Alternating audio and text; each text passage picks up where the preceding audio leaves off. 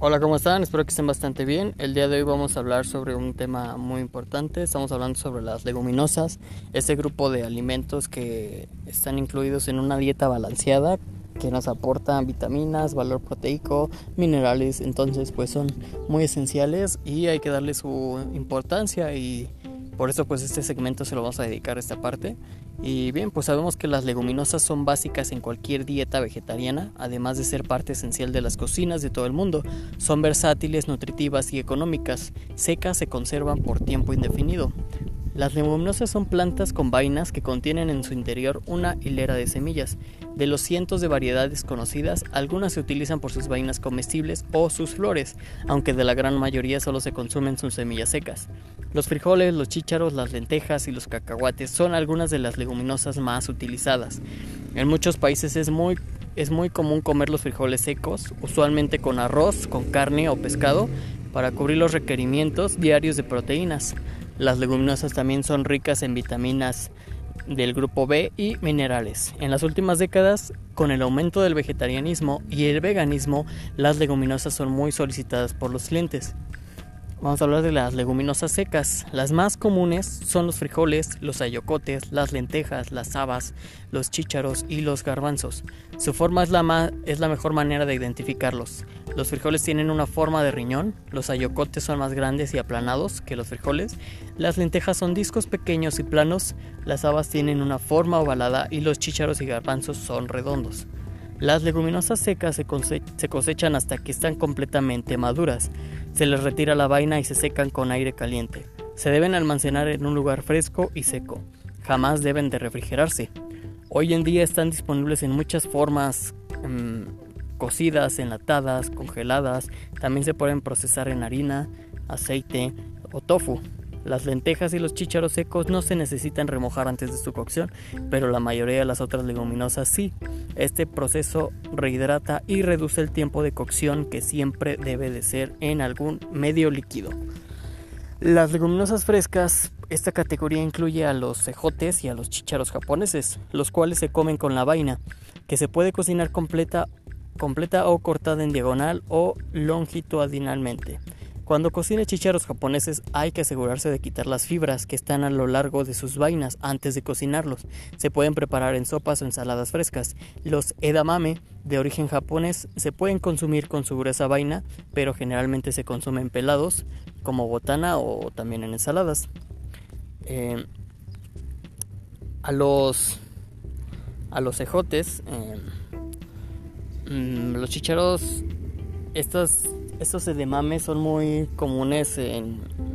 Bueno, últimamente ya se están consumiendo más eh, alrededor de todo el mundo. Estos chícharos que son pequeños, que se consumen con toda y la vaina, son muy...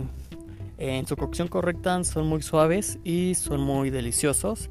Obtienen mucho sabor, pueden absorber mucho sabor y bueno, se recomienda en, en recetas de cocina oriental, pero últimamente se están adaptando eh, muchísimas otras recetas.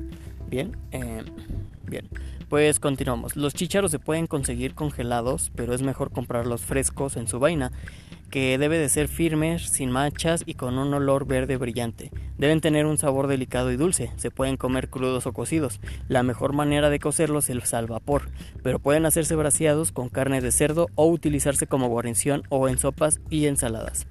Las habas también son leguminosas que se consumen frescas, pero se les debe retirar la vaina, ya que es muy dura y fibrosa. Generalmente se consumen en ensaladas o en sopas. La mejor temporada para comprar leguminosas frescas es de abril a diciembre. Hay que buscar aquellas con vainas de color brillante, sin puntos o manchas cafés. Su tamaño debe ser mediano, ya que pueden estar duras si se les ha permitido crecer demasiado. También puede comprarlas en lata, en escabeche o congeladas. Las leguminosas más frescas y tiernas se pueden cocinar al vapor, hervidas o en microondas o incluso fritas. Y vamos a hablar sobre las técnicas de remojo. Una, la técnica de remojo estándar y una técnica de remojo rápida, que es en caso de emergencias. No se recomienda usar siempre, ya que no siempre da los mejores resultados de hidratación, pero también funciona. Bien, la práctica del método de remojado rápido es este método evita la tarea de remojar los frijoles durante toda la noche, hay que limpiarlos y enjuagarlos y después de realizar esta técnica hay que cocerlos de acuerdo con la receta. Eh, se colocan los frijoles en una olla grande y cubrirlos con agua. Colocar la, la olla en la estufa y que hierva a fuego bajo entre 2 y 3 minutos. Retire la olla del fuego y cúbrala con una tapa. Deje remojar los frijoles cubiertos por una hora.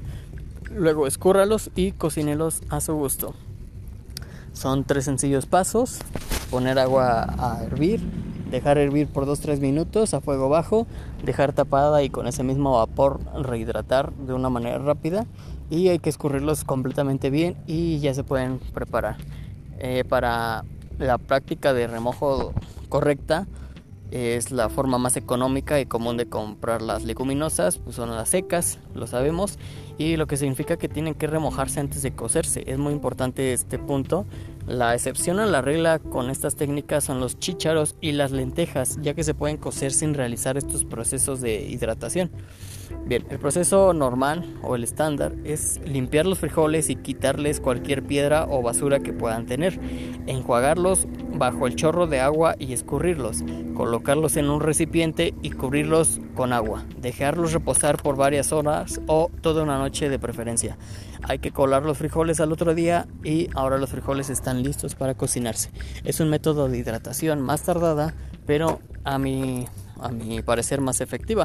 Bien, pues los dos métodos sirven y, y pues hay que, hay que estarlos practicando, ¿no? Entonces, estamos hablando de leguminosas al tipo de frijoles. Existen frijol moradito, flor de mayo, frijol acerado, frijol peruano, frijol vaquita.